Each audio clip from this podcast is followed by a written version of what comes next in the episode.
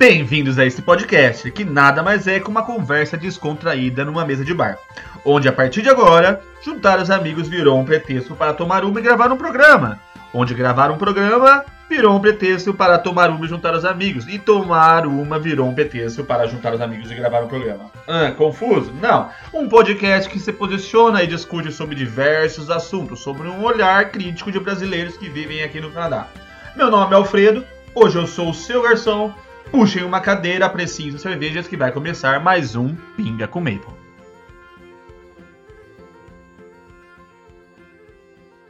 Salve, salve galerinha! Estamos aqui começando mais um podcast, mais um episódio. E a gente ficou bastante tempo sem soltar nenhum episódio, porque eu tava mudando de casa e tudo mais. Meus amigos, um foi para Dublin, o outro voltou pro Brasil, então tava difícil achar dois amigos e cá estamos. É, hoje a gente vai falar um pouquinho sobre o trabalho no Canadá, né, o mercado de trabalho no Canadá, especificamente em Toronto, que é onde a gente vive. E para falar, para abordar esse tema, eu estou aqui com meu amigo Marcelo. Olá, tudo bem? e meu amigo Alexandre. E aí, pessoal, beleza? É um prazer falar com vocês. Bom, Marcelo, fala um pouquinho sobre você, quem é você na fila da imigração. Vamos lá. É, meu nome é Marcelo, eu tenho 33 anos. Eu tô, vou completar dois anos aqui no Canadá. Eu tô indo pro meu quarto trabalho aqui. Eu já passei por quatro lugares diferentes. Eu é, tenho um filho de 3 anos, eu sou casado. E mais ou menos por aí, cara. e Alexandre, você, como, como é a sua história aqui?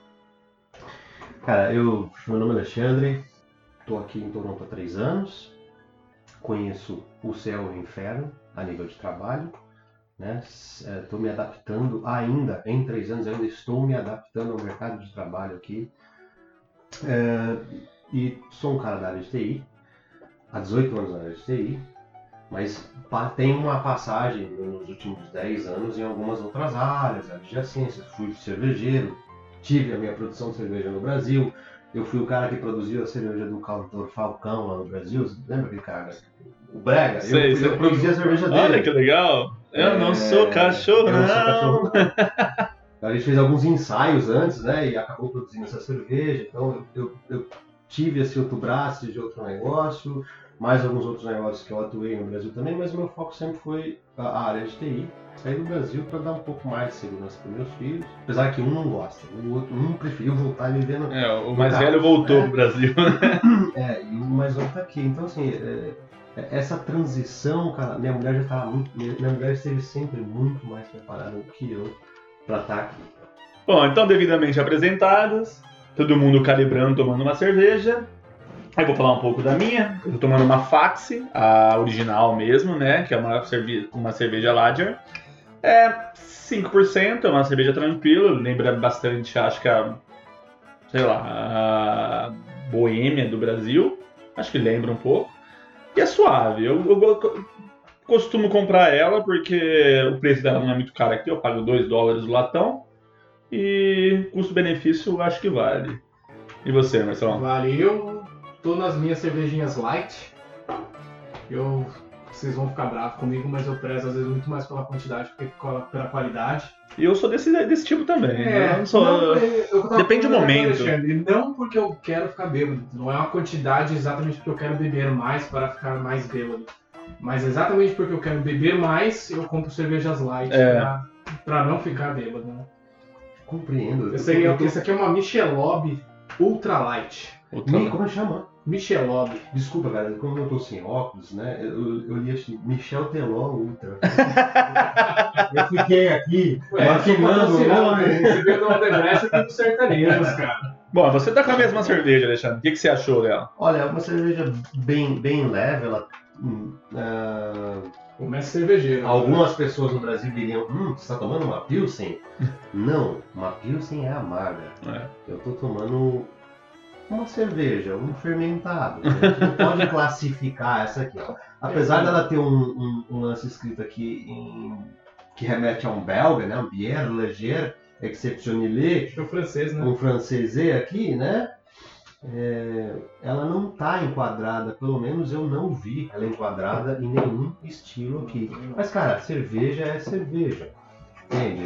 Eu, eu acho legal quando a gente fala de estilos, quando a gente fala de, de, de, de combinações de cerveja com comida e tal, mas cerveja é cerveja. Ó, remete maltada, é, zero lupulagem, praticamente uma cerveja realmente para tomar em volume. eu não sei se ele tá brincando ou não. Não acredito que esteja falando sério, eu acho. é, eu sou meio coringa nisso. Às vezes não tô falando sério, não tô falando gozação. Bom, então, como o tema hoje é trabalho, né? Vamos a gente com certeza a gente não vai conseguir abordar 100%, né? Também porque a gente não tem, acho, conhecimento de 100% das áreas aqui? Isso é muita coisa, né? O mercado de trabalho é, exige um profissional em mercado de trabalho. Nós não somos, nós temos a nossa vivência, né? Então, mas acho que esse que é o propósito, né? Essa é a ideia. Cada um fala um pouquinho Exato. da sua experiência. Exato. Marcelo, você está falando, é, qual, qual foi o seu primeiro trabalho aqui no eu Canadá? Eu acho que eu me adiantei, né? Comecei falando já que eu tinha, que eu estava no meu quarto trabalho aqui. Marcelo, qual que é a sua área? A minha área é marketing. Então eu vim do Brasil, trabalhava com marketing no Brasil, vim para cá como profissional de marketing. É claro que quando a gente chega aqui, você começa do zero. Não necessariamente do zero na sua carreira, mas na sua vida. É quase como um fresh start mesmo, né? Então eu tinha colocado na minha cabeça já que eu faria qualquer coisa que fosse necessária para a gente ter uma boa vida aqui, para a gente ter uma vida tranquila, financeiramente é, seguro e tal. Né? Ainda mais que eu vim com um filho pequeno, então é lógico que a gente tem essa esse medo extra, vai. Então eu cheguei, a gente chegou mais ou menos em março. Eu, quando foi mais ou menos abril, a gente estava até bem financeiramente, tá? assim, a gente veio com, uma, com dinheiro suficiente para ficar alguns bons meses, uns seis meses talvez. Mas quando deu o primeiro mês que eu não consegui nada, me bateu um desespero, mas um desespero que eu falei, eu preciso arrumar alguma coisa. Porque você vê o seu dinheiro em reais indo embora, você pagando tudo em dólar. Triplicando o custo, né? Três, Porque se a gente. Só 2,80. Dá por aí uns 2,80. Então, assim, começa a bater aquela. Nossa, a, tá indo muito real agora. Muito também, real. Né? É. Exatamente. E outra, você tá parado, né? Eu tava parado em casa, sentado no sofá, no era verão ou era inverno? Finalzinho de inverno, era março. Foi pra março para abril, assim. Então, bom, eu sei que eu comecei a mandar, eu tava só mandando, até então, eu tava mandando currículos, o meu currículo, para marketing, para empresas de marketing, a vendas, né, e tal eu acabei chutando o pau da barraca, falei, vou pegar qualquer coisa. Então, meu primeiro emprego aqui, eu trabalhava em Costco's, então no supermercado, na rede de supermercado Costco, só que não numa só. Eu trabalhava em todas. Então eu trabalhava com uma empresa de. Como, como, Era o Lord Ganesha do Costco. Mas era uma, uma, uma empresa de promoção, vai. Então eu e a gente ficava duas, duas semanas, a gente mudava de supermercado e a gente fazia a promoção do produto lá.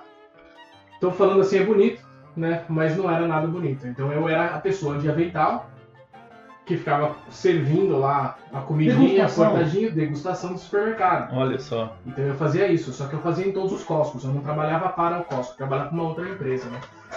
E eu fiz isso durante. É, na verdade, você meses. usava o espaço do Costco, e, mas você prestava serviço para a marca. Para ma Para a marca que você estava servindo ali. Para agência. Para agência. Não, mas a, a agência servia, era contratada pela marca. Exatamente. Exato. Exatamente. Então, assim, por que, que eu aceitei esse trabalho? Por que, que eu fui para esse trabalho? Exatamente porque era. Era uma área do marketing, não exatamente o que eu estava acostumado, mas era ainda uma área do marketing que eu poderia ter um bom, uma boa experiência, né? Então a gente. Prima, casa... Primeiro degrau de uma escada. Exato. Então mesmo em casa a gente sempre conversa sobre isso. Não tem experiência ruim. Marcelo, como era o teu inglês? Eu cheguei com um ótimo inglês já. Eu vim para o Canadá com PR. Você então, veio com PR? Eu vim com PR. Então talvez essa seja a maior diferença é, minha, da minha família, para a maior parte dos outros brasileiros que estão aqui. Então é, eu prestei o Express Entry, o IELTS, eu fiz tudo no Brasil. E quando eu cheguei aqui, eu já peguei o PR aqui. Eu, e, mesmo, eu cheguei exatamente e mesmo chegando com o PR, você enfrentou essa, essa dificuldade para se inserir no mercado. Muito, É, porque você, é o que você comentou, a gente começa do zero, porque a nossa vida que a gente tem lá, ninguém quer saber. A galera começa daqui, você começa a fazer seu nome aqui, ninguém. Por isso que tem até um problema que o pessoal vem pra cá, começa a fingir que é outra pessoa, até você pega. Não, peraí, você tá falando que é uma pessoa, mas você não era nada disso. Como assim? Ah, uma pessoa que fin... eu, eu- já vi diversos casos. Uma pessoa vem, ela finge que é CEO de uma empresa, que já foi CEO, que ela é, é advogada, que ela é o caramba quatro, que faz acontecer, mas a pessoa não era ninguém, não tinha profissão, só que ela fala pra todo mundo aqui pra tentar ganhar credibilidade. Só que uma hora essa pessoa cai, ela cai do cavalo, né? E foi aconteceu com, com alguns conhecidos aí, vieram fingindo, mentira pra mim e tudo mais, deixei ficar em casa e caiu do cavalo. Uma hora, uma mentira, tem perna curta, é o que o pessoal É. fala, uma hora pega, né? Cedo ou tarde. Pode demorar 10 anos, como pode demorar uma semana. Enfim. Mas é bom, é mais ou menos por aí. Então, o lance de você pegar um trabalho é, que não seja talvez exatamente o que você queria ou o que você fazia no Brasil, mas que seja correlacionado, que seja mais ou menos na área, eu acho que já é um, um grande benefício. Então, eu cheguei já com inglês, eu falava inglês, mas a minha briga ali no mercado de trabalho, eu também era um recém-chegado, assim, eu era... Eu digo ainda pior, eu era menos do que, provavelmente, qualquer brasileiro que está terminando um college. Porque o cara que fez um college aqui, ele sai na minha frente. Entendeu? Porque ele fez uma faculdade aqui no Canadá, canadense. Eu não. Então eles estavam na minha frente. Então eu fiquei seis meses nesse emprego. É, logicamente não era um emprego gostoso, prazeroso e tal, mas foi um emprego que eu aprendi bastante. Tenho péssimas experiên- é, lembranças, aliás, dele. Por questão de chefe, por questão de ambiente, de Assédio. trabalho, é muito ruim. Você sofreu algum tipo de assédio? Não é assédio, é, é mais. Diferenciação? É, é, é, é uma diferenciação com imigrantes em geral, eu diria. Então, assim, essas pessoas que eles enxergam o imigrante como uma forma de eu posso ganhar dinheiro e esse cara não vai reclamar. Ele tem mais é que me agradecer. É, Então eu bastante. tive esse tipo de experiência, eu não gostei, mandei a merda, põe o pi aí. Graças a Deus eu pude fazer isso na época, eu não tinha outro emprego, então eu pedi a demissão para procurar emprego, porque eu não aguentava mais. E tive problema depois até os caras não me pagarem o último pagamento. Tive que abrir reclamação no site da Justiça do Trabalho e tudo. Eu tô me sentindo melhor. É, então, é, eu tava guardando as histórias. Eu tô me sentindo melhor porque eu passei por isso também. Passou? Algumas Então. vezes, só que eu não eu recebi.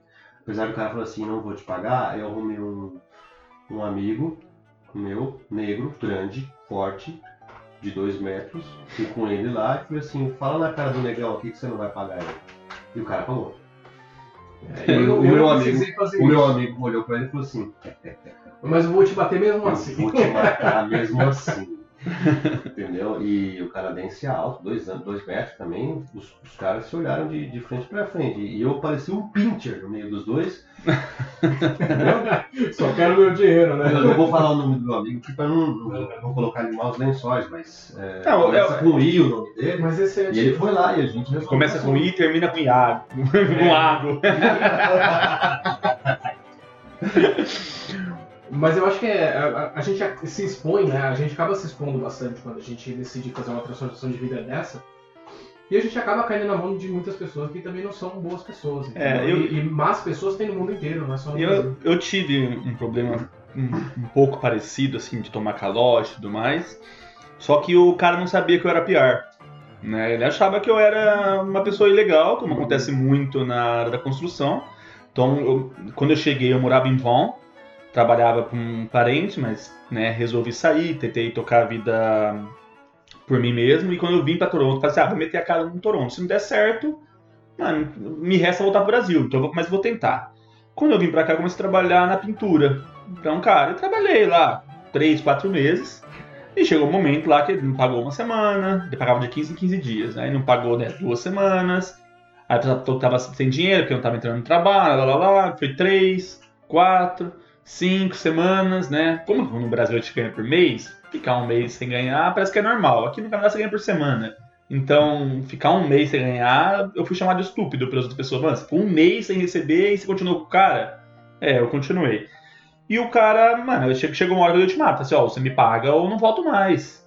Não, que não sei que as quantas, das quantas, das quantas, ah, eu não vou mais trabalhar. Ou você me paga, ou não, mas eu preciso de você e tal. Você me paga primeiro.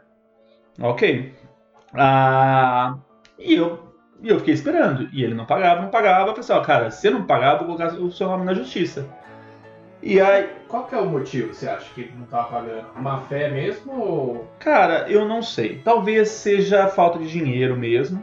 Porém, eu também, ele tem as contas pra pagar, eu também tenho as minhas. Não, Sabe, quando você é patrão, você ganha mais, você ganha em cima da mão de obra do outro exatamente porque você tem obrigações a fazer. Dando lucro ou não, você tem que pagar seu funcionário. Isso é ser dono de uma empresa. Sabe, ah, eu só vou te pagar quando tiver lucro. Não, então peraí, tem uma coisa errada. Então você não é um patrão, você é um, sei lá, um explorador só. Tipo, você, se é o patrão, você é meu chefe, você tem que me pagar. Mesmo você não tem dinheiro, você tem que fazer um fundo, whatever. Mas aí, só que ele achava que era pior que eu não ia procurar meus direitos. Porque uma pessoa ilegal não procura os direitos por medo Lógico. né? E eu fui. E aí eu coloquei na. chamei um advogado, tal, tal, tal. Aí ele viu que eu tinha. Mas falei assim, mas peraí, como você tá aqui? Eu falei, ah, tô normal. Aí eu contei minha história pra ele. Não, aí já mudou o assunto, tudo mais, tudo mais. Tava devendo ali, acho que era 3.500 dólares. Aí pagou, meio contrariado, brigando tudo mais, pagou, só que eu tava tão de saco cheio, eu peguei o dinheiro, pro Brasil, fiquei quatro meses lá torrando dinheiro. aí depois que acabou o dinheiro, eu voltei pro Canadá e eu falei assim, ah, vamos, vamos tentar de novo. Aí comecei a trabalhar na construção, aí por calote eu não tive mais problema. Né? Mas é, é, é o problema de calote na área no trabalho aqui, principalmente para quem tá ilegal, se você, você vê problemas de calote com quem tá legal. Mas quem tá ilegal toma muito calote. Toma muito calote porque a pessoa não procura seus direitos. Porque ela tem medo. Ah, se eu denunciar ele, eu vou, ele pode me denunciar que eu tô ilegal e eu vou ser deportado. E eu nem diria que é um medo tão irracional assim, né? Não, é Eu- totalmente racional, sabe? Me pego O- completamente. Esse é um problema da pessoa ilegal aqui, porque, mano, ela é é esse assédio moral que ela tem. Sabe? Eu tenho que trabalhar sem saber se eu vou receber. Né? É complicado. Enfim, é, concluiu? Eu concluí primeiro. Ah, primeiro, primeiro take. O seu primeiro, Alexandre. Olha, eu vou dizer o seguinte, eu. Como eu coloquei antes, eu, eu, eu saí do Brasil porque eu estava numa condição que me deu visão para falar o seguinte: isso aqui vai quebrar. Isso aqui vai quebrar e a coisa vai apertar. Aí eu falei para minha esposa, falei, ah, vamos aproveitar que a coisa aqui vai quebrar e vamos vender tudo, tudo que a gente não tem, né? Porque é, pobre é assim, né? Não tem nada, mas quando tem enchente perde tudo. Porque você não tem nada, pô. Aí a gente vendeu tudo que a gente não tinha e, e pegou os dois filhos e veio pro Canadá. Chegando aqui, eu achei que eu cheguei com um inglês intermediário aqui. Mas quando chegou aqui, eu descobri que o meu inglês era kids. Que desgraça. Era a única coisa que me atrapalhava, Foi a entendeu? primeira vez que eu ouvi essa. Essa é nova também pra mim. Aí o que eu fui fazer? Eu fui. Eu, eu tentei arrumar um emprego no primeiro mês também. Né? Fiz alguns ensaios no mercado. Porque apesar, aquilo que eu falei, apesar de ser um cara de TI, eu tinha experiência em chão de fábrica com cerveja e eu tinha experiência em cozinha. Porque quando eu tive um, um negócio lá no Brasil, quem cuidava da cozinha era eu. Meus sócios cuidavam de outras coisas.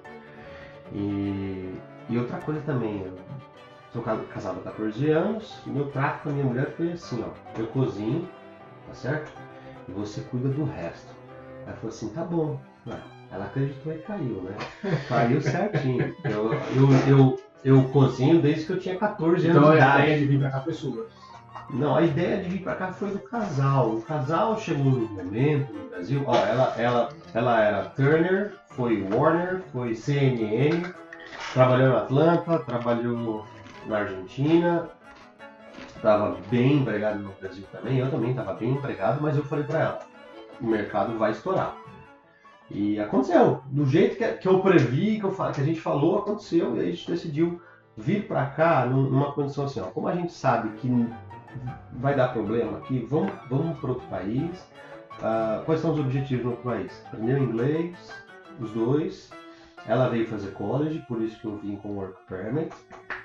e as crianças foram para a escola. As crianças sofreram um pouquinho mais, porque, por exemplo, o meu mais novo, há três anos atrás, o inglês dele era, era zero. Hoje, hoje ele fala mais do que eu, ele- enfim. Na escola, né? Ele não tem accent. Me diz que ele é brasileiro. Ah, o mais velho veio também, ficou um ano e meio, vamos dizer assim, e aí ele falou, pai, eu não tô aguentando esse frio, é demais pra mim, eu arrumei um emprego aqui e vou voltar pro Brasil. Aí eu caí, né? Eu caí É isso que eu ia falar. Aí de otário, né? Agora Eu foi, não é sua aguento vez. frio, mano. Eu tô aguentando o frio, eu tô sentindo o, o calor, tô faltando, sentindo falta do calor brasileiro, entendeu? Eu preciso voltar pra lá, porque tá bom. Carnaval com um O mês. cara vai lá um mês, eu tô me sentindo mal aqui. Tá muito frio. É, Tá deprimido? É. Sim, papai. Aí, assim, eu- um momento, porque, cara, é, eu falei, não, não vai. Aí ele virou pra mim e deu um truco, né? Falou assim, tá bom, eu tô com 18 anos e eu tô dizendo que eu vou. Então tá bom. Você, você usou a palavra certa. Eu sou adulto o suficiente para assumir minha responsabilidade. Paguei a passagem, voltou, tá bem. Tá, Ele voltou na primeira semana, os bandidos pegaram ele e limparam, né? O que, que eu fiz? Pai maldoso que eu sou, porque eu sou um cara maldoso também. Eu olhei, ah, deve ser, os caras te limpar. Limparam ele na primeira semana Onde que ele tá no Brasil? em São Paulo. Ah, e aí é, deu tudo certo no final das contas, ele continuou empregado aqui, me mandando dólar, fazendo o oposto, né? Recebendo dólar e É. mandando pra lá e. O cara ele ganha três vezes mais porque É, ele ganha em dólar, né? É. Ele ganha em dólar e gasta em real. Aí, é, aí compensa muito. Qual o seu primeiro emprego? Eu ganhava em dólar. Exato. Foi isso que aconteceu. E Agora não, agora ele está negociando com uma empresa grande, uma consultoria grande no Brasil, e, e já está fazendo faculdade. Ele não conseguiu entrar numa federal como ele queria, mas ele buscou uma alternativa, está saindo bem. E é isso. Aí, nesse cerne, começa a minha história no Canadá. Né? Porque, não sei pra vocês, mas pra mim, assim, o primeiro semestre foi como se eu tivesse um filme. Era Totalmente. muita informação pra mim a cada segundo. É. E era verão. E eu tava em The Beats. Então, cara, eu deitava na praia, ficava olhando a- a- o mar, né, entre aspas, a, a lagoa, o lago, o Ontario Lake, Uhum. Lake Ontario. Lake É, tem contrário. Você vê como o inglês é maravilhoso, né?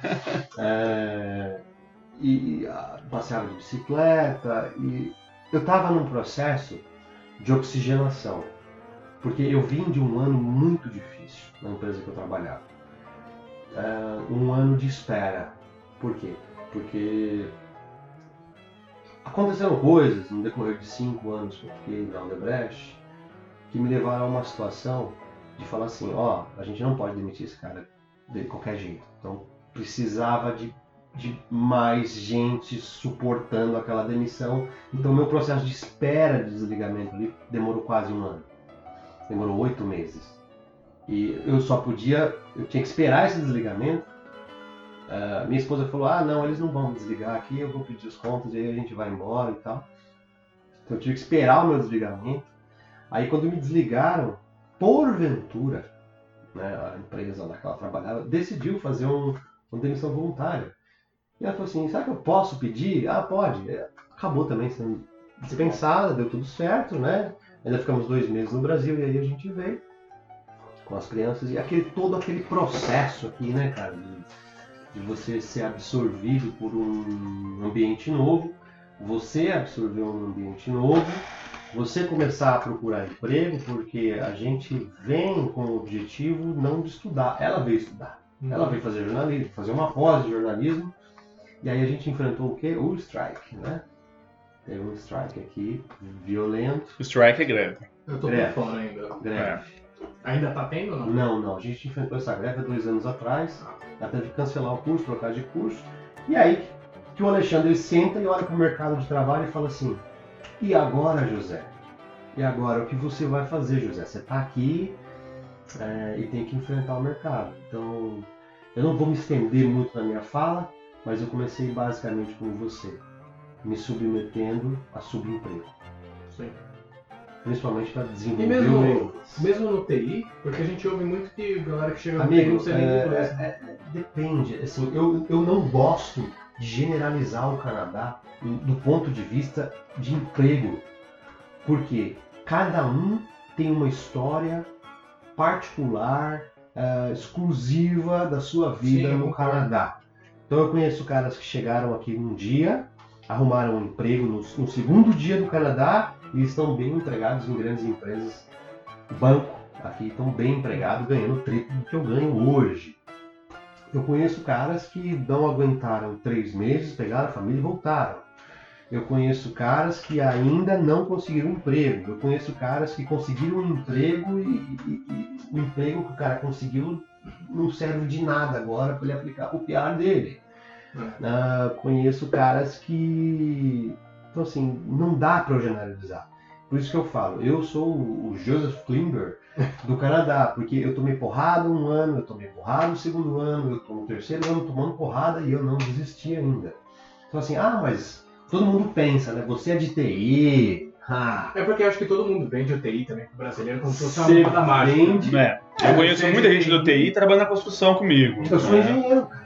Olha lá. Só que é o seguinte, na Índia, sem querer ser preconceituoso ou fazer uma fala ofensiva, nós temos um engenheiro por metro quadrado. É, Então você fala assim, a área você de tá no tecnologia, a área Canadá, de tecnologia na Índia é muito forte. você tá no Canadá competindo com quem? Eu tô competindo com coreano, tô competindo com indiano, tô competindo com japonês, E eles com são chinês. E eles são bons também, certo? Enfim, ah, você, principalmente porque a gente está em Toronto.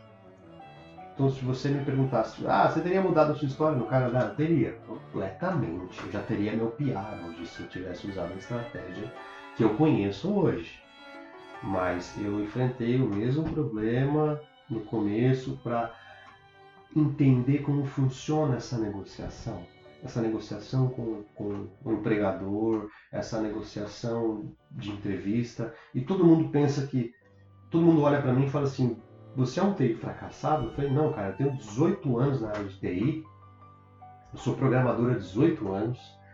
É, eu. Tudo bem, eu não cheguei com inglês fraco, mas eu fui estudar. Mas a gente tem em Toronto uma taxa de concorrência por vaga. E quando eu peguei o relatório do Indeed, eu vi lá, puxa, essa vaga que eu gostei, 1024 aplicantes. Então, É que é o mundo inteiro querendo essa vaga também, não? Exato. Não, não. Não, porque Eu se você tentar aplicar no Indeed de fora do território canadense, ele não deixa você aplicar. Ah, entendi. Então, assim, isso é dentro de Toronto, dentro de GTA. Então, assim, se eu puder deixar uma dica para quem quer arrumar um emprego aqui na área de TI, meu amigo, a única, o único cara que vai abrir a porta para você é um headhunter. Entendi. Você tem que ter um headhunter. Você tem que se submeter a um coach. Você tem que se submeter a um coach e treinar entrevistas. Ah, mas o Pedro, filho do primo do cunhado da minha. Conseguiu. Eu falei, cara, mas cada um tem uma história particular aqui. É, é difícil você generalizar tudo, né? Normalizar as histórias, Colocar todo mundo na globalizar. mesma É, exato, não dá pra colocar todo mundo no mesmo nicho. É, eu acho que a gente chegou no consenso que quando a gente chega no Canadá, a gente começa do zero. Nosso nome antes do Canadá é nada. Tipo, nada. O que você fez no Brasil não vai servir aqui. Então a gente acaba pegando. Eu vou colocar entre aspas, porque eu não concordo com o termo, mas esses subempregos. Tá? Eu vou colocar entre aspas exatamente porque eu acho que não existe subempregos. Né? É, emprego é o que paga a sua conta, é o que você se faz sustentar. Isso é emprego, né? Seja gerente ou seja o faxineiro, a diferença é o salário, mas todos são dignos, né? É, Fred, Fred, esse termo subemprego é algo que a gente, como brasileiro, desenvolve essa ideia aqui. Porque, por exemplo, ó, eu já estive, você falou, o cara que trabalha num, num trabalho braçal pesado, jantando no mesmo lugar que um executivo. Aqui no Canadá. É, mas eu vi na Austrália. Sim, sim. Né? Então, assim, Pra eu tava comparando não com o era- Brasil. Já no Brasil já você não vê isso, né? Não, não vem. Então, esse lance, esse lance de chamar, É. de, de chamar de subemprego é algo que a gente desenvolve Eu acho por conta da herança do nosso background no Brasil. Ah, sim, com certeza. Eu acho que essa questão de essa, essa nomenclatura subemprego, ela, ela, é, serve para classificar quem ganha pouco e ganha muito dinheiro, sabe, no Brasil. Só que aqui no Canadá, você não vê isso. É o que eu tava falando. Tipo, você vai num, num bar, num, num clube, você vê o cara lá que faz um sei lá, que trabalha como cleaner, pintor. um pintor, um, um dryoleiro, com Mas um não, gerente. Tá, não, não está na cara Não aparece, dele. não. tá na cara, no Mas e crachá. cara, e. E não tem essa definição também. pa- Parece que no Brasil os caras te definem pelo que você veste, pelo que você tem e tudo mais. Tipo, Parece pessoa. não. Não, com É. certeza, mas eu tô falando assim, a pessoa tá na balada, ela, tira- ela vê a sua roupa, ela já sabe que- o que, que você faz, sei lá. Aqui você vê os caras ricão mesmo, os caras que tem, que tem muito dinheiro. O cara você vê, chegou a nós, ele não, quer, ele não quer se mostrar que tem dinheiro. Sabe, aqui você tem uma maior é, equiparidade, é esse o termo? Equidade? Equidade? Não, Não. eu não sei, mas assim, as pessoas Não. não, não querem. Eu acho melhor. É, eu não sei se o termo tá certo, mas, né, tipo... Enfim, mas todo mundo tem acesso aqui, né? Cara, eu tenho uma história muito boa. Teve uma das vezes que eu fui pro Brasil, conversa com conhecidos, tá? Ah, mas o que você tá fazendo no Canadá? Ah, cara, eu sou pedreiro. A pessoa olhava com uma cara, assim, interrogação. Como assim, pedreiro? É porque normalmente É. no Brasil ninguém enche a boca pra falar que é pedreiro. É, eu falei assim, não, eu sou pedreiro, eu construo casa, né? Eu, eu faço. Não, mas assim, você bate laje e tal? Não, lá eu não bato laje porque a gente faz a casa de drywall, né? Drywall é madeira, mas a gente constrói casa igual, né? Ele, ah, tá. Ah, mas pelo menos você ganha em dólar. Cara, essa frase, pelo menos você ganha em dólar, a pessoa não quer saber o que você faz. Ela, tá pejorou, sabendo- ela, ela ela quer saber a sua atividade. pelo, pelo, pelo tanto que você ganha. Exato. Tipo, ah, pelo menos você ganha em dólar. Tipo, tá desqualificando o que você faz, mas tá qualificando o tanto que você ganha. É. Então o brasileiro não quer saber o, o, o que você faz, na verdade. Ele quer saber quanto você ganha. né? Então, você tá ganhando em dólar. Então, beleza, você pode limpar bota de, de camelo no, no zoológico. Não tem problema, você ganha em dólar. Então, eu, e aqui no Canadá é diferente. Eu falo assim, ah, eu sou. Eu trabalho na construção. Caraca, eu sério? Pô, mas não é difícil, não é pensar. cara, Você vê o canadense se interessando pelo que você faz. Mas é Pô. porque a gente também tem entrando numa parte de questão de status. O brasileiro Exatamente. vive de status. É. É, é- é- o maior, acho que, exemplo que a gente tem aqui é carro. Sim. O que a gente vê de brasileiro chegando no Canadá e pagando 2 mil dólares numa Mercedes 92 só pra ele andar de Mercedes, não tá escrito. Mas canadense não vai comprar uma Mercedes 92 porque ele sabe que é um tiro no pé, que ele vai gastar de manutenção, que ele vai gastar trocando peça. Então, assim, o brasileiro só quer andar de Mercedes. Mas ele traz um pouco do status. Eu acho que uma, um Porque a gente ponto, cresceu um vivendo ponto, isso. o ponto-chave para você arrumar um emprego aqui é você se despir desse status. Exato, eu concordo. Se você Plenamente. não, se você não, não- não se despir desse status, porque, gente, imagina só. Eu trabalhava numa multinacional, eu trabalhei em alguns países, é, eu tinha um tratamento dentro de corporações que eu nunca tive no Canadá. E como foi difícil.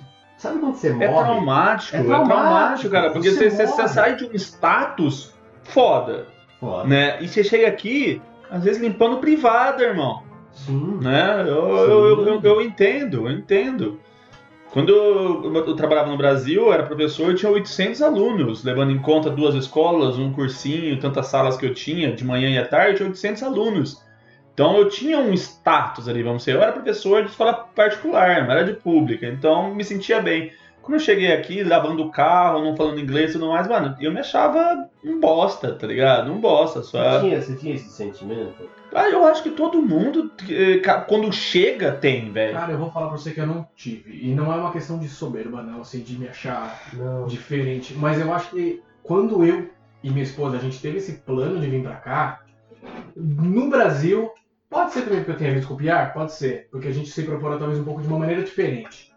Mas no Brasil mesmo, eu já tinha me colocado na cabeça que aquilo que eu tinha era passado.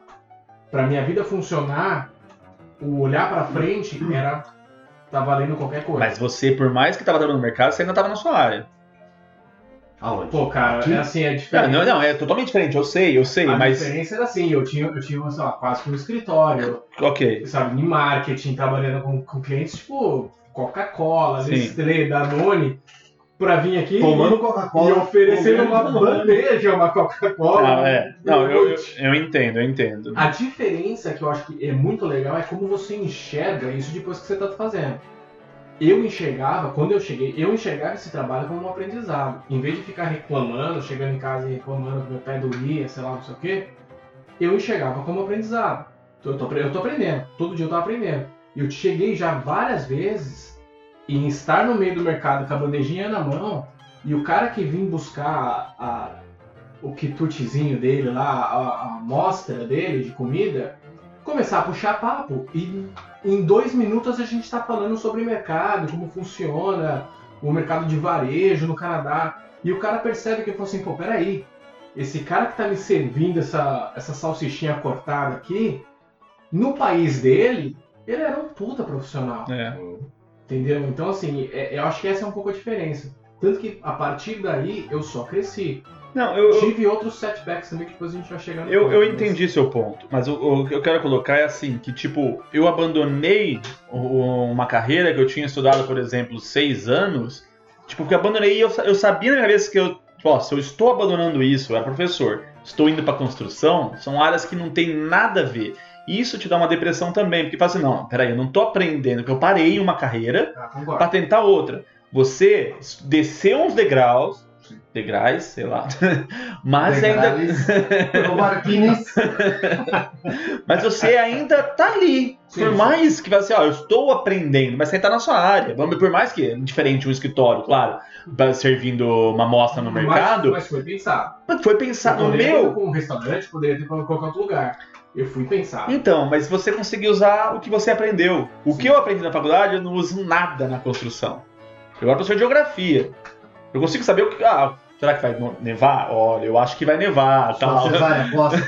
Não. No seu ciático, no seu ciático. Só, só não ouviu essa história, né? A cesárea. Vai custar, custando, vai chover. Mas Fred, isso foi uma escolha sua. Até hoje é uma escolha. Depois Ou se você pudesse escolher, você voltava para a área de professor. Eu não consigo dar aula aqui por diversos fatores. Eu acho que um professor aqui ele precisa de um inglês perfeito, sabe?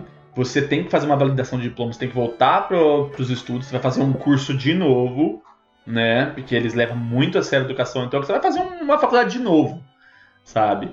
E, e, e a, e a construção me abriu os braços, assim, ó, aqui você vem, que você vai ganhar bem, vai trabalhar, vai trabalhar fora. Mas você vai ganhar bem, então, velho, eu só tinha isso ali naquele momento, sabe? Eu não, não, não tinha como eu começar um estudo, eu não tinha dinheiro para pagar um, uma- um curso de inglês, fui para construção. E é teoria da escadinha. Comecei a construção por baixo, hoje eu tô na construção por cima. Mas eu ainda tô na construção. Então agora minha área já não adianta mais eu querer voltar. Eu não. agora eu já tô bem na construção. Agora eu não tenho mais esse problema, tipo, essa depressão. Agora eu tô bem.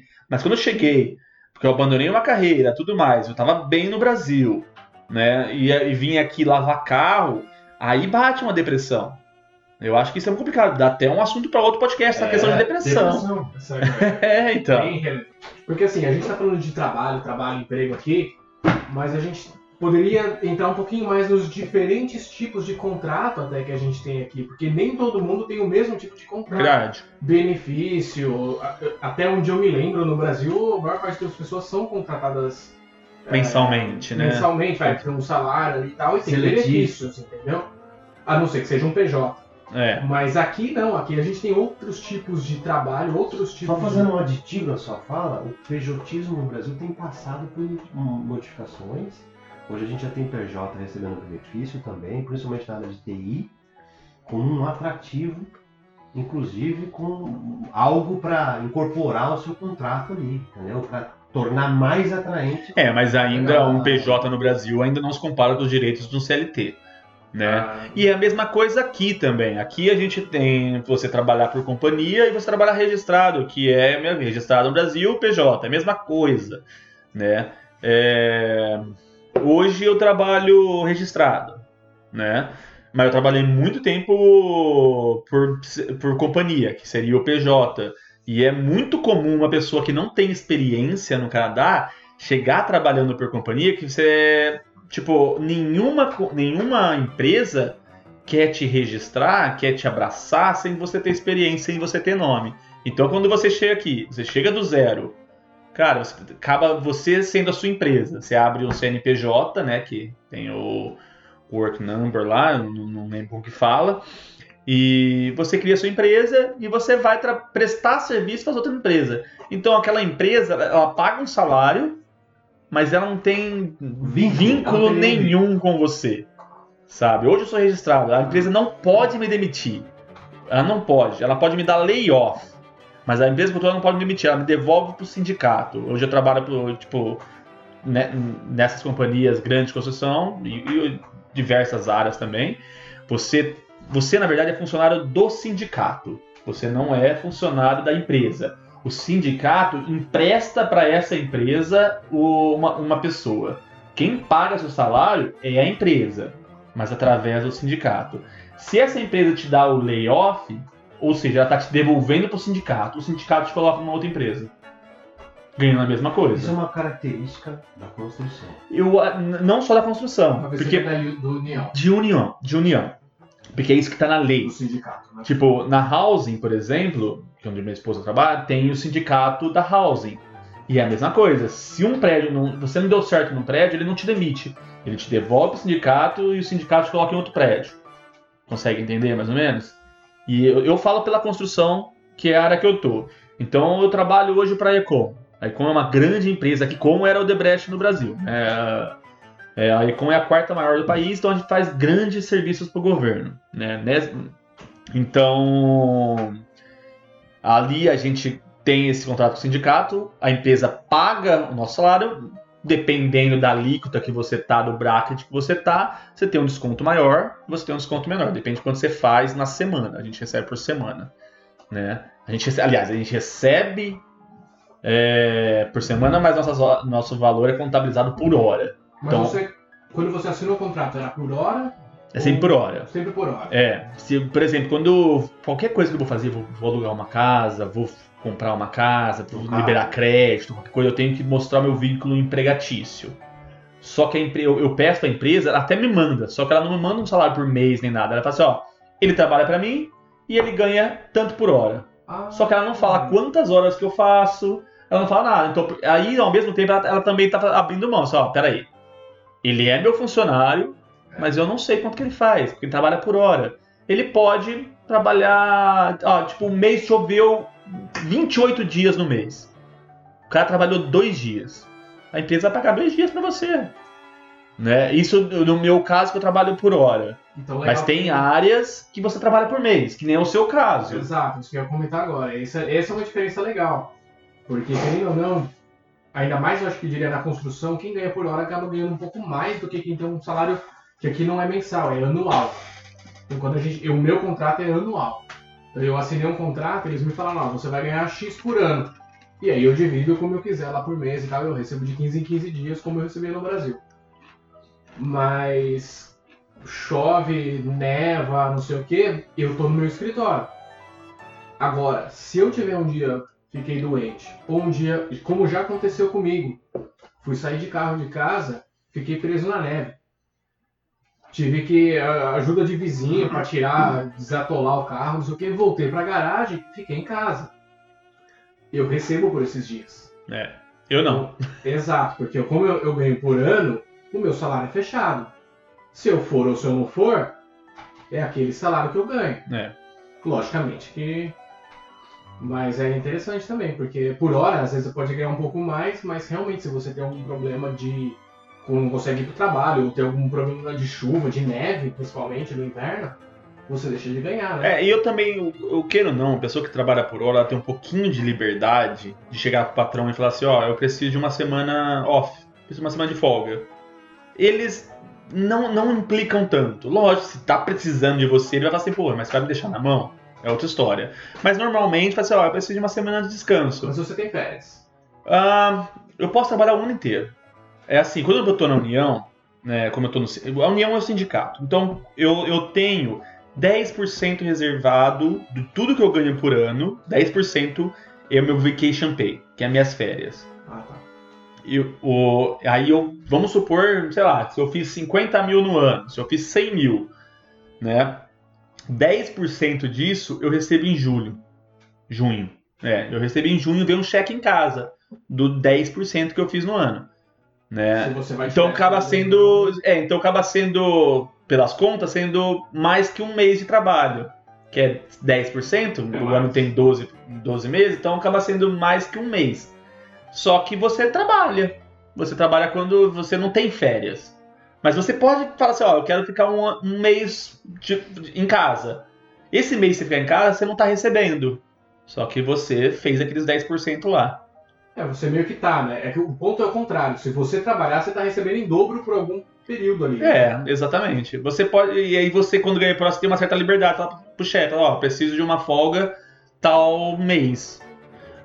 Nunca tive problema. Já sei de gente que teve problema porque a pessoa era muito boa e o, o chefe queria muito aquela pessoa. E aí o chefe até fez uma, uma ameaça pra pessoa, não, se você sair, eu não vou, não, vou- não vou conseguir te pegar depois. Então aí a pessoa teve que ficar. Mas normalmente não tem problema. Né? Então, pelo menos quando você está no sindicato, você tem tudo assegurado. Como você é funcionário do sindicato, você pode fazer uma reclamação do sindicato da empresa. Entendi. Entendeu? E. E você não fica desempregado no sindicato. Se você quer trabalhar, você, não, você, você trabalha. E também, quando você está tudo registrado, você também tem seguro-desemprego.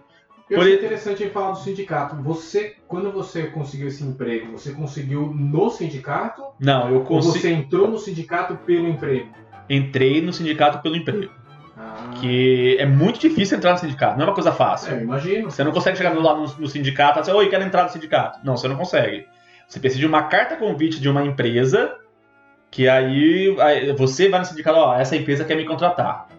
Aí o sindicato coloca dentro, você tem que pagar 800 dólares para entrar no sindicato, né? E aí você consegue entrar para essa empresa. É porque assim, principalmente obras do governo, obras grandes, essas obras também não são da empresa, elas são do sindicato. Sim. O governo, por exemplo, eu estou fazendo uma ponte agora. O governo passa para o sindicato. O sindicato passa para uma empresa. Ó, te passo esse, esse trabalho e te passo os funcionários. Você trabalha. Então tem toda uma questão, né? Tipo, Tem toda uma questão Tem toda uma questão organizacional. política, política vai. Como todo lugar. Né? Não é uma, política. não é uma surpresa. Também tem seguro-desemprego quando você tá no sindicato. Quando tá muito frio, quando eu trabalho na parte externa, eles, tipo, esse ano não, porque o inverno tá mais tranquilo, eles não liberaram, não deram layoff. Mas, por exemplo, no ano passado, deu dezembro, ele tava fazendo muito frio, não tava com tanto trabalho, a empresa falou assim, ó, vai pra casa, a gente vai te dar o layoff e você vai receber o unemployment, que é o, você vai receber o seguro-desemprego. Então eu fiquei recebendo seguro-desemprego de dezembro até março, Em casa. em casa. Só que assim, você você não ganha o seu salário, você ganha um terço do que geralmente você faz. Mas essa você está ganhando, né? É alguma coisa, você não vai ficar desamparado. Então tem essa questão. Quando você trabalha, isso eu tô falando eu, eu registrado hoje. Quando você trabalha por companhia, você não tem um, um salário mínimo. Você tem assim o que é preço justo do mercado. Sim. Mas a pessoa que tá pagando você, ela, mano, se ela tiver um, um, um cara lá, geralmente hoje tá chegando muito chinês, tá cobrando muito barato, você cobra pra, Eu era pintor. Você cobrava pra pintar uma casa 4 mil dólares. Chegava o chinês e falava assim, ó, mano, eu, eu cobro dois. Cara vai fechar por dois. Entendeu? Aí vai é leilão, é oferta e demanda. E. Só que ok, você passa seu preço, você. Depois você tem que ter, nota tudo mais. No final do ano você vai contabilizar seu lucro tudo mais, você vai pagar imposto sobre isso. Dependendo de quando você for, você vai pagar uma boa nota. Eu já cheguei a pagar 5 mil dólares de imposto assim em, em março.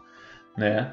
E outra que também você não tem um monte de benefícios que você tem na União. Você não tem o Vacation Pay, você não tem seguro de vida, você não tem um monte de coisa, né? Você não tem um. Quando você cria a companhia que eu falo assim, é como se fosse PJ, né? Então tem essas questões aí. Em resumo, você consegue contratos de, de vários, várias modalidades no mercado que é bem flexível. Né? Tem pessoas como você que ganham um valor fixo por mês, tem gente que ganha por hora, que tem talvez, não sei, se tem mais flexibilidade que você ou não, talvez não, talvez sim. Você tem o pejotismo aqui muito forte também, então você pode ter o proprietário solo, você pode ter a incorporation. Né? E você pode ter também mais um tipo de empresa que eu não me recordo. Eu tenho a Solo, eu tenho a HST e eu tenho uma Corporation também. É, já trabalhei com contrato registrado, bonitinho, um ano, que era aquilo que eu precisava para meu para aplicar para o meu PR, que ainda ainda está em processo. E, e, falando sobre trabalho mesmo, cara, eu, eu, eu cheguei aqui com cansado, cansado do corporativismo. Eu vivi os últimos 10 anos, pelo menos, dentro de duas empresas grandes, vivendo o corporativismo, aquela coisa maciça de escritório, mesa, cadeira. E eu tinha, tinha dito para minha esposa: eu vou para o Canadá é, não para ir para o tal do subemprego, eu vou para o Canadá para trabalhar em alguma coisa que me tire desse ócio. Foi a primeira aposta minha. Eu falei assim, ela falou assim, por que, que você está falando isso? Eu falei, porque eu tô com 40 anos, né? É, eu, eu, eu enferrujado, eu tô já desenvolvendo um problema de próstata, um problema de articulação, um problema de circulação, e eu gostaria muito de fazer um pouco daquilo que eu, que eu sempre gostei de fazer, que é cozinhar. Né? Tanto eu falei para vocês, meu, eu cozinho há 14 anos e tal. E eu achei aqui a oportunidade, inclusive para restaurante, né, gente? Um, ter uma oferta violenta de trabalho, mas quando eu falo violenta, é violenta mesmo. Enquanto que para a área de TI eu tenho amigos relembrando, não, é, você não pode escrever a sua história com, com base na história de ninguém aqui, certo? Então eu tenho um amigo aqui que veio estudar aqui, chegou aqui uma semana depois, foi sponsorado. Nem foi para a faculdade. É. E está aqui ainda. E ele me perguntou assim, antes de ir para entre, a entrevista, ele falou assim: Você acha que eu devo ir para entrevista? Eu falei: Eu acho que não, viu?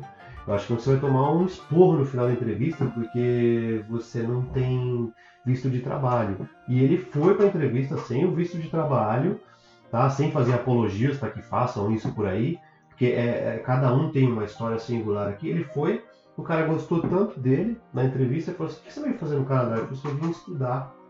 Ele falou assim: Ah, não vai estudar não, vem cá que eu te dou um, um LMIA. E o cara sponsorou ele, trabalha até hoje numa empresa de TI. Né? E ele não é TI, TI, TI codificador, TI banco de dados, não, ele é TI infraestrutura. Ele puxa cabo, né? ele faz rede.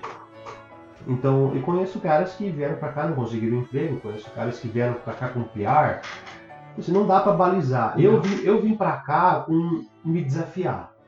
Então eu vim para cá para tentar sair um pouco daquela vida corporativista, tentar sair um pouco da cadeira, tentar me exercitar, tanto que eu fui fazer, fazer exercício físico, me preparar fisicamente antes. E quando eu cheguei aqui, eu sem querer, num desses testes assim, você fala, eu vou aplicar em 20 vagas de TI, eu fiz isso uma vez, eu apliquei para 50 vagas de TI, de TI eu recebi dois convites para fazer entrevista, não passei nessas entrevistas, fiz as entrevistas, não fui aprovado para elas, enquanto que eu apliquei para cinco vagas em restaurante e fui, e fui, fui chamado para trabalhar nas cinco. Aí o que eu fiz foi um leilãozinho, né? Falei assim, quem tá pagando mais aí? É o justo, né? ah, né? Ah, tá, ah, tá bom. E eu fui trabalhar. Mas isso é na cozinha ou garçom? Cozinha. Cozinha. Cozinha. Eu, eu trabalhei, eu cheguei lavando prato, eu gostava de lavar prato, ninguém entendia aquilo. Ninguém, entendia. Ninguém entendia.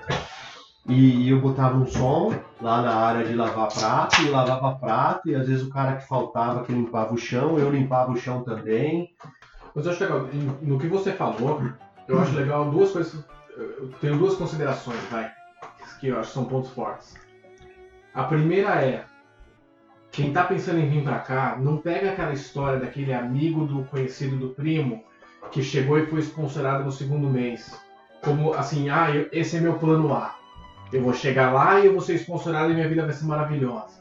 Eu conheço gente que fez isso e não deu certo. É igual aquele papo lá, assim, nossa, o Canadá tá precisando de brasileiro. Exato. exato. Então assim.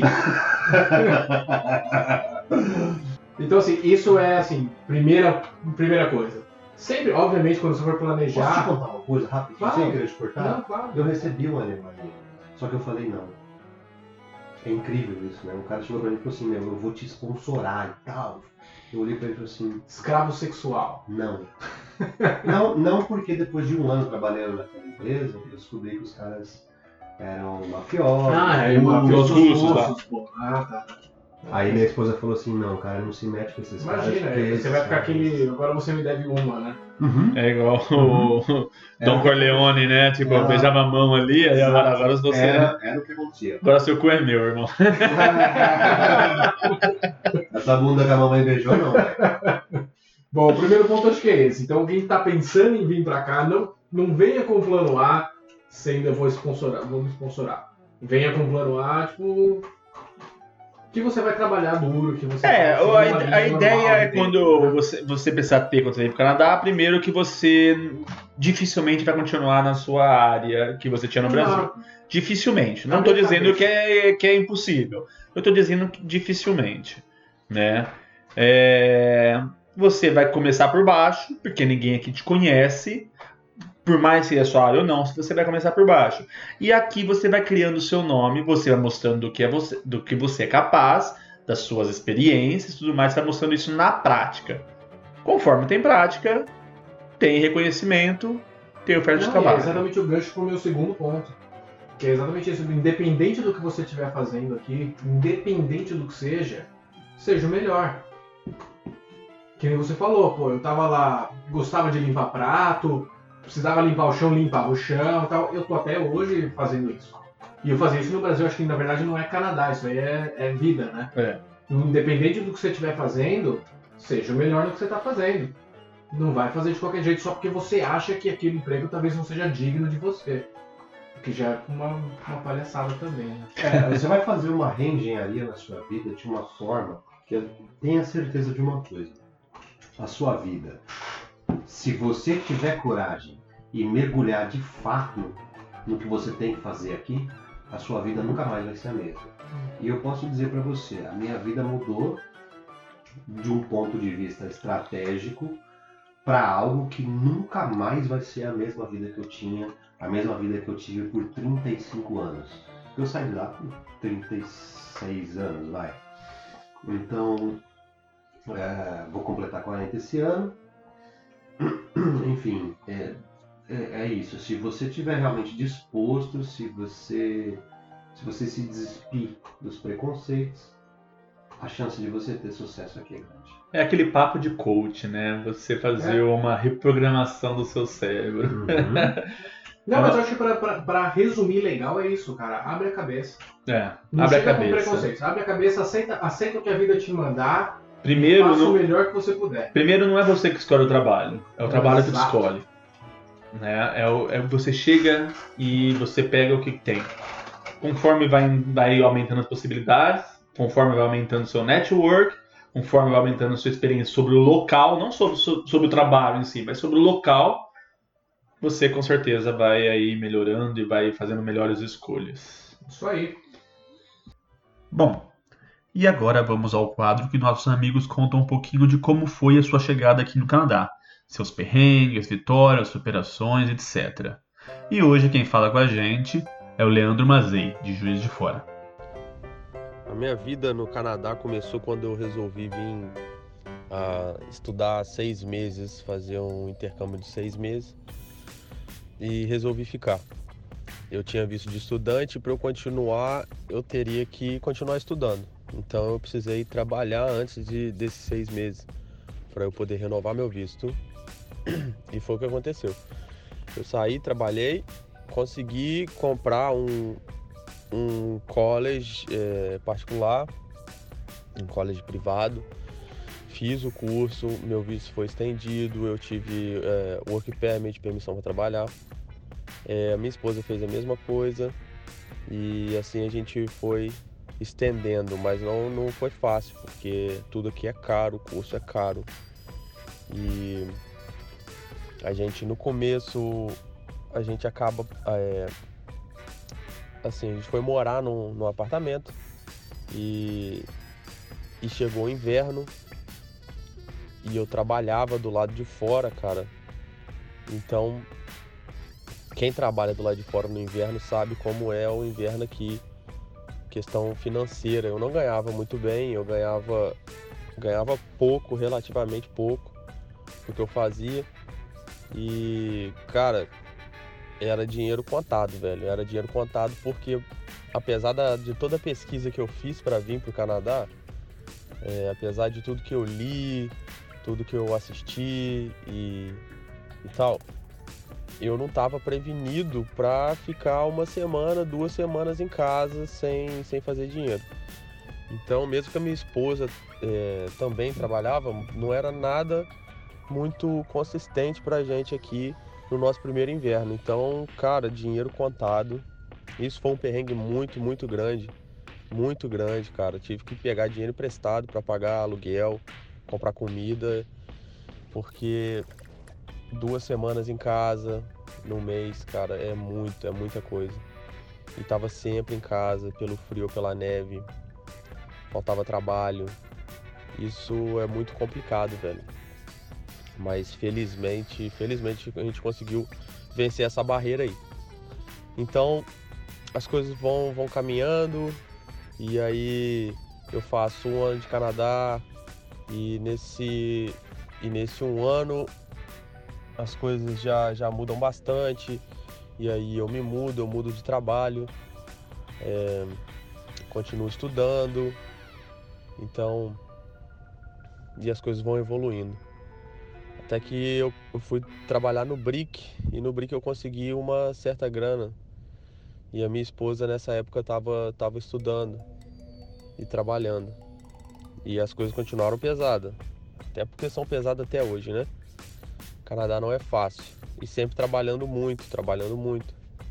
Aqui eu acho que o sobrenome de todo mundo é trabalho, porque é muito, é muito trabalho, é muito desgastante.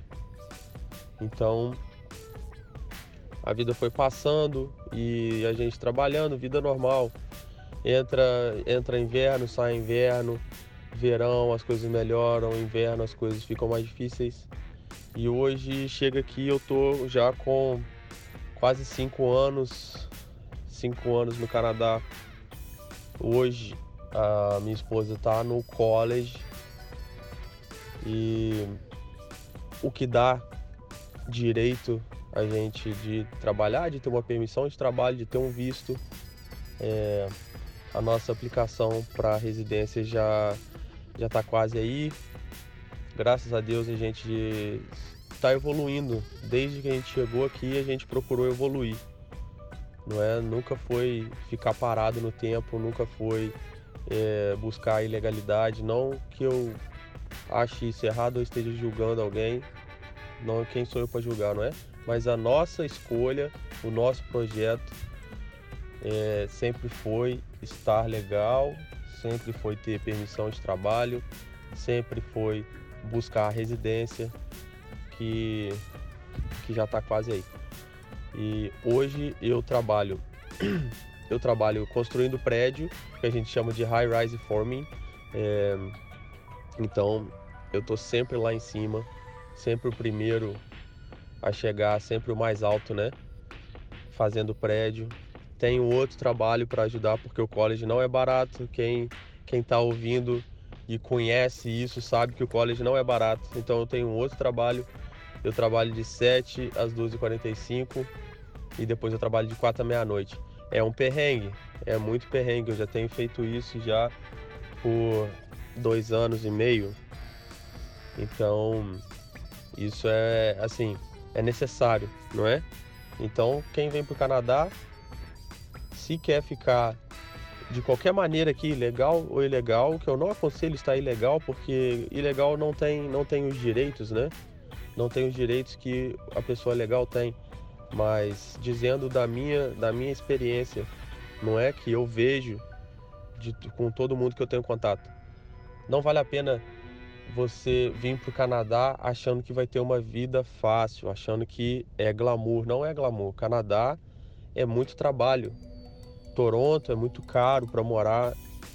Então você tem que você tem que vir prevenido sabendo que para você ter uma vida, entre aspas, boa, não é? Para você viver confortável, você tem que trabalhar. E o trabalho aqui é pesado e é muito. Isso não é uma reclamação, muito pelo contrário. Sou muito grato de estar aqui. É muito bom estar aqui. Adoro esse país. Porém, a vida aqui é pesada. A vida aqui é muito difícil. Mas quem trabalha consegue. É isso aí, meu irmão. Tamo junto. Então, estamos chegando mais um final aí de podcast, né? Já passou aí da uma hora. É... E agora a gente fala um pouquinho de locais em Toronto, né? Que a gente indica tudo mais. Ah, Marcelo, você tem algum lugar que você indica o pessoal visitar, quem tá chegando, quem mora aqui e tal? Cara, eu com certeza indicaria o Aquário de Toronto. Na verdade, eu tô aqui já há dois anos e eu não fiz muitas coisas turísticas e o Aquário eu fiz duas vezes. Então, assim, eu acho que é realmente para coisa para a família inteira. Não é um preço tão absurdo assim, é um preço bem, bem acessível. Tem diversas coisas que dão descontos no Aquário, tem diversos cupons por aí pela cidade. É, o, Ripley Aquarium faz parte do City Pass, que você compra, vem o City Pass, Cine né? Tower, Casa Loma, E, o Zoo. e ele fica do lado do Cine, da Cinetal. É, você pode fazer num dia só os dois, tranquilo. E é um, eu, acho um ótimo, um ótimo evento para um, pra um dia de Toronto, seja de neve, seja de, de calor. É, exato. É, é bem legal. Tem uns piscinão, você passa lá no túnel, lá com o Ele tem aquele tubarão. túnel, o legal do túnel é que ele tem, não sei se já foram, ele tem uma escada rolante, uma escada, Esteira. uma esteira rolante. Então você fica paradinho E e a esteira vai te levando no túnel. É. no túnel de vidro, né? Por baixo da, da, da água, da, do tanque.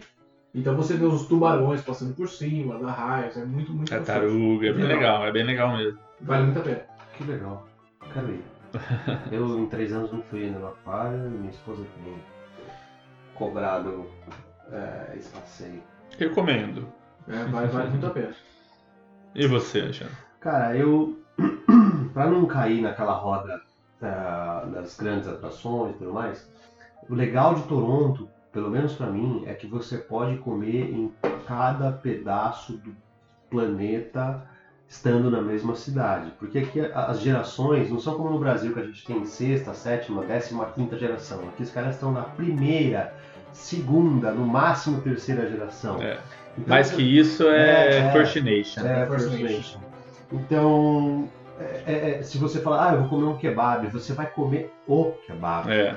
tradicional. Então, para não perder um, um pouco da nossa raiz aí, para quem gosta é, de comprar carne, por exemplo, eu, eu gosto muito de ir no Pavão, que é um açougue que fica ali na 1435 da Dandas. Gosto muito de comprar picanha ali.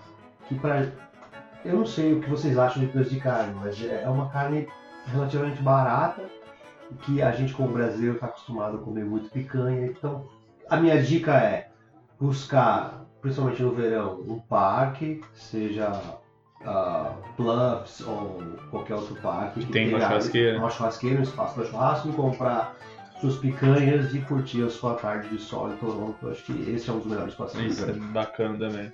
Bom, a minha indicação de hoje, eu acho que eu já até comentei no, no outro programa que a gente fala sobre locais, né? Que é o Value Village. O Value Village, ele é uma rede grande, né? De brechó. Cada brechó, né, desse Value Village, ele é mais ou menos o tamanho do Carrefour, assim. Então tem muita coisa. Você encontra desde móveis, tênis, calças, termos, uh, ursinho de pelúcia, copo, prato Móveis, né? móveis, você, discos, você encontra É. tudo lá. Então é muito grande, né? É uma rede muito grande. E por mais que chegue lá tem muita coisa ruim, mas se você co- costuma ir, você acha muita coisa boa também. É, eu confesso que o meu guarda-roupa é 90% é coisa do Valor Village. É uma caça ao tesouro. É né? uma casa de tesouro. Tem, tem dia que você vai lá, você não acha nada. Nada. Você vai dois, uma semana, vai um mês, você não acha nada. Mas tem dia que você vai lá que você acha, nossa, mano, você troca seu guarda-roupa. Meu, meu filho comprou por 15 dólares dois óculos VR novinhos. E a gente brinca com aquilo em casa, que é uma loucura, cara. Tipo, é, é uma... Eu não tinha tido essa experiência ainda. Apesar de ser da área de TI, eu não tenho experiência com É, eu nunca usei tal. VR, nunca usei. Cara, é, é muito legal. muito legal. É, eu. Cara, tem coisas maravilhosas lá. Eu já comprei terno da Armani com com a etiqueta, Meu Deus. que eu paguei. A etiqueta lá tava 300 dólares, eu paguei 20 dólares. Tava com a etiqueta, então, ou seja, tava novo. Cara, então a gente encontra muita coisa boa lá. Pra quem tá começando no Canadá, eu acho que é uma dica valiosa. Vai no Halo Village, Jaqueta de neve. jaqueta de neve, tênis, tudo. Tipo, vai sem preconceito de brechó, Uhum. sabe? Que é um brechó, é roupa usada, então você vai comprar roupa usada, mas você encontra muita coisa boa lá. Então vai sem preconceito que provavelmente você vai se dar bem lá. Boa dica. Bom, e é isso. Então estamos chegando ao fim de mais um podcast. Eu preciso agradecer ao Marcelo, preciso agradecer muito ao Alexandre. É a primeira vez de vocês. Eu acho que foi um papo muito produtivo, muito legal. Espero ter vocês aí em outros podcasts. É, não, eu que agradeço, cara, a oportunidade de estar aqui, de expor um pouquinho né, a nossa vida, contar um pouquinho da nossa história aqui. E vamos ver, espero que a gente tenha mais e mais oportunidades para contar mais histórias ainda. Legal, Fred. Obrigado pelo convite. É, Espero que a gente possa se reunir novamente, falar mais, falar mais sobre Canadá. Tem muita coisa ainda para a gente é, dissertar sobre situações aqui. E é isso. Estou aguardando o convite de vocês. Foi um prazerzaço mesmo. Muito obrigado. Fechou, gente. Então, até a próxima. Valeu.